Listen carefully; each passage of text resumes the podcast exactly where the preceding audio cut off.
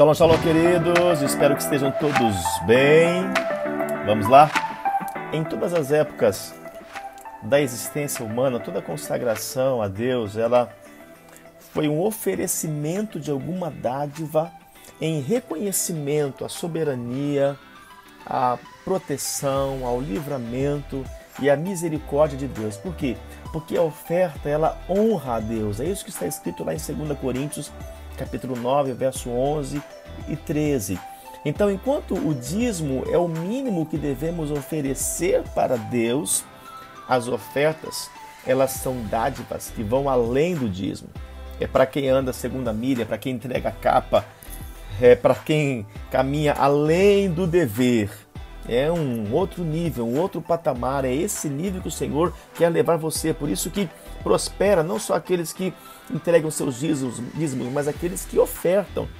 Então, é nesse momento das ofertas que nós mostramos, demonstramos a nossa generosidade e liberalidade, ou seja, a nossa gratidão a Deus. A oferta na antiga aliança, quero que vocês entendam algo, eram realizadas oferecendo algo ao Senhor, que dependente da, das posses do ofertante, poderia ser de origem animal naquela época, né? Um cordeiro, pombos, e poderiam também ser entregues em cereais. As ofertas, elas eram entregues ao sacerdote, o qual oferecia sacrifício no altar do Senhor. Então, a palavra oferta, ela no original significa aproximar-se, significa ligar-se.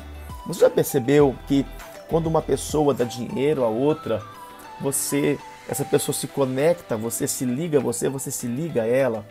É por isso que é um cuidado também as pessoas que emprestam dinheiro a outra, porque se ligam a ela, se tornam dependentes dela, se aproximam mais da intimidade delas, mas também tem o risco de trazer danos, prejuízos se você se conectar da forma errada e for a pessoa errada. Então as ofertas são instrumentos de Deus para se aproximar dele. Foi o que Deus instituiu.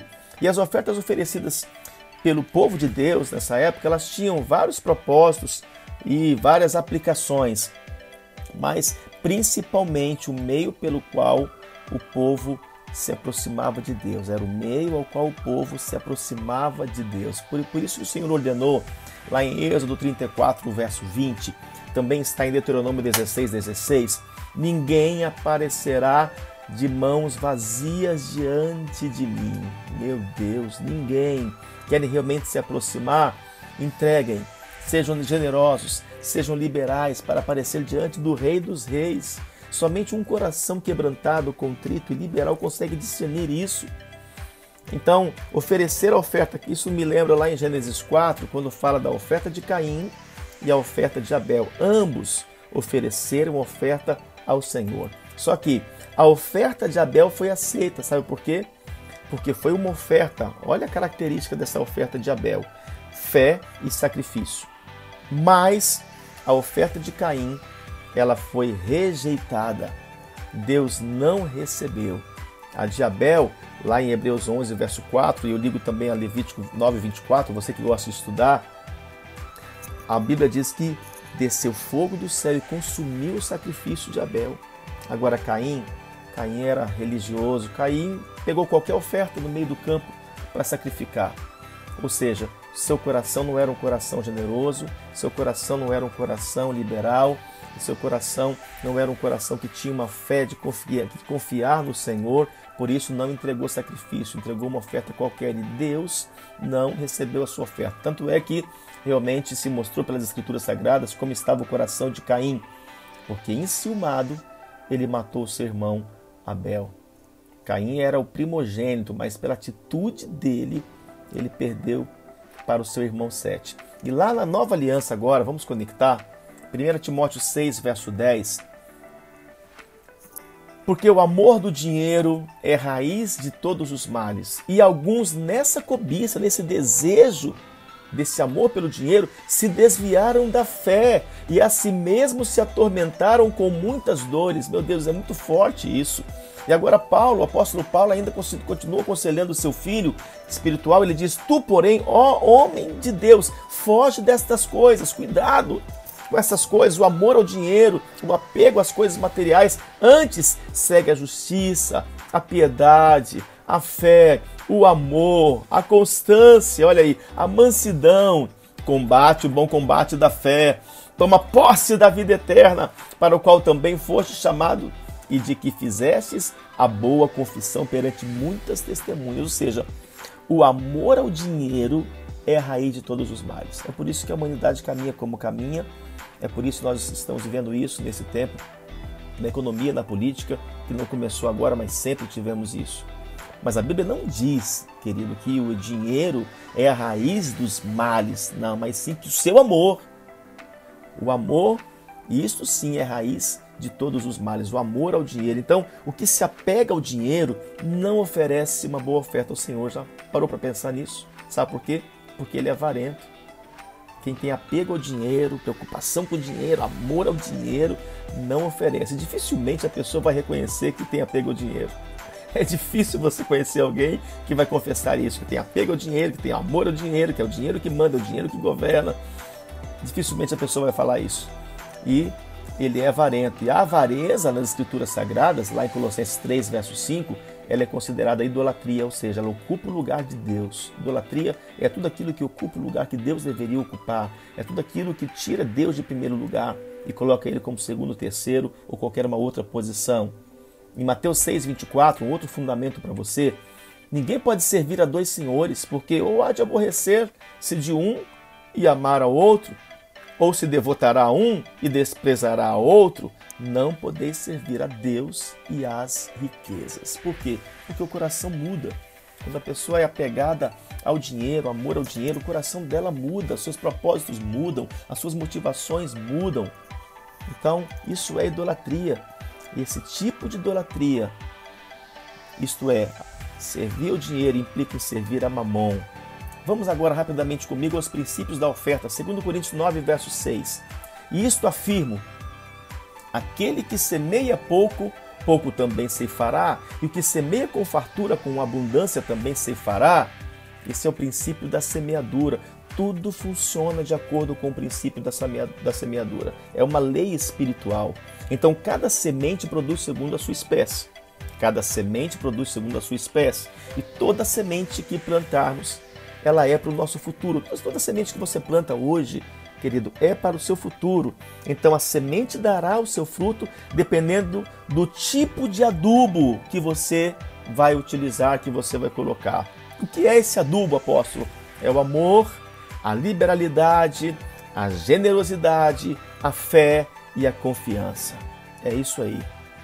E lá em 2 Coríntios 9, verso 10, também diz: Ora, aquele que dá semente ao que semeia, pão para alimento também suprirá. Olha só, semente é o que semeia e pão.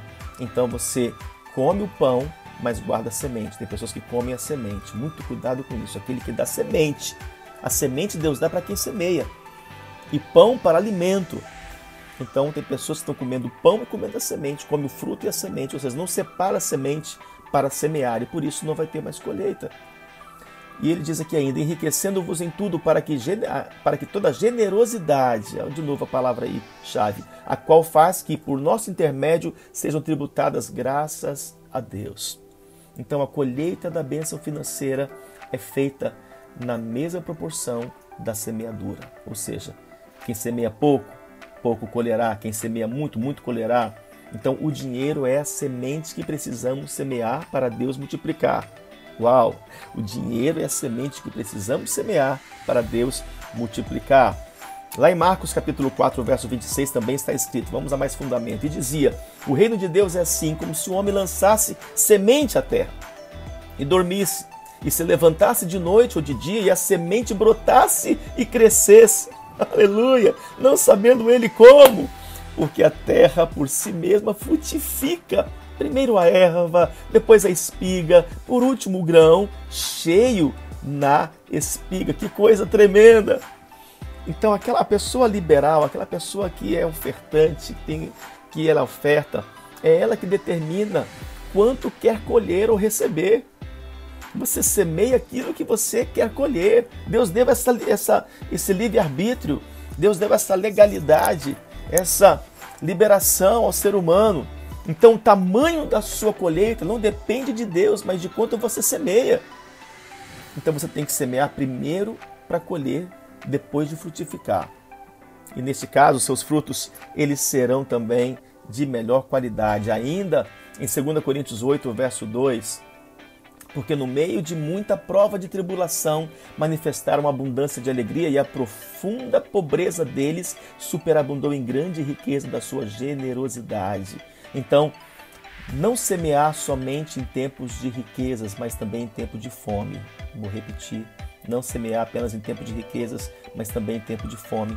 Não só em tempo de prosperidade, mas em tempo de dificuldade. A semente cresce progressivamente, não de repente. Então, você sabia que em tempos de necessidade, o Senhor faz o milagre da semente crescer mais rápido? Eu já tive experiências assim. Eu quero dar um fundamento que está lá em 1 Reis 17, lá do verso 9 em diante, onde fala da colheita da viúva de Sarepta. Ela estava em tempos de aflição. O Senhor fez um milagre multiplicando aceleradamente o azeite da panela. Eu quero liberar sobre a tua vida em nome de Jesus que no meio da necessidade, porque você não colheu a sua mão, porque você entregou as sementes, você vai ter um crescimento mais rápido, um crescimento acelerado. Eu libero isso sobre esses dias em nome de Jesus. Mas também tem o princípio da liberalidade, segundo Coríntios 9. Aliás, vamos 1 Coríntios é, 29. O povo se alegrou com tudo que se fez voluntariamente, porque de coração íntegro, a palavra íntegro é mesmo que inteiro, deram eles liberalmente ao Senhor. A contribuição alegre e voluntária desencadeia um ciclo de bênçãos. É isso aí mesmo. Assim como segundo Coríntios 9, 9 7, cada um contribua segundo o que propôs o coração. Então, a liberalidade no dar é segundo o coração. Não é uma atitude de tristeza ou obrigação, mas de alegria é de alegria. Então, entenda que você possa ter esse coração ofertante, que você possa entregar ofertas de sacrifício como Abel e não ofertas religiosas como foi Caim. E o Senhor vai receber a tua oferta. Em nome de Jesus, eu te abençoo. Amém, amém e amém.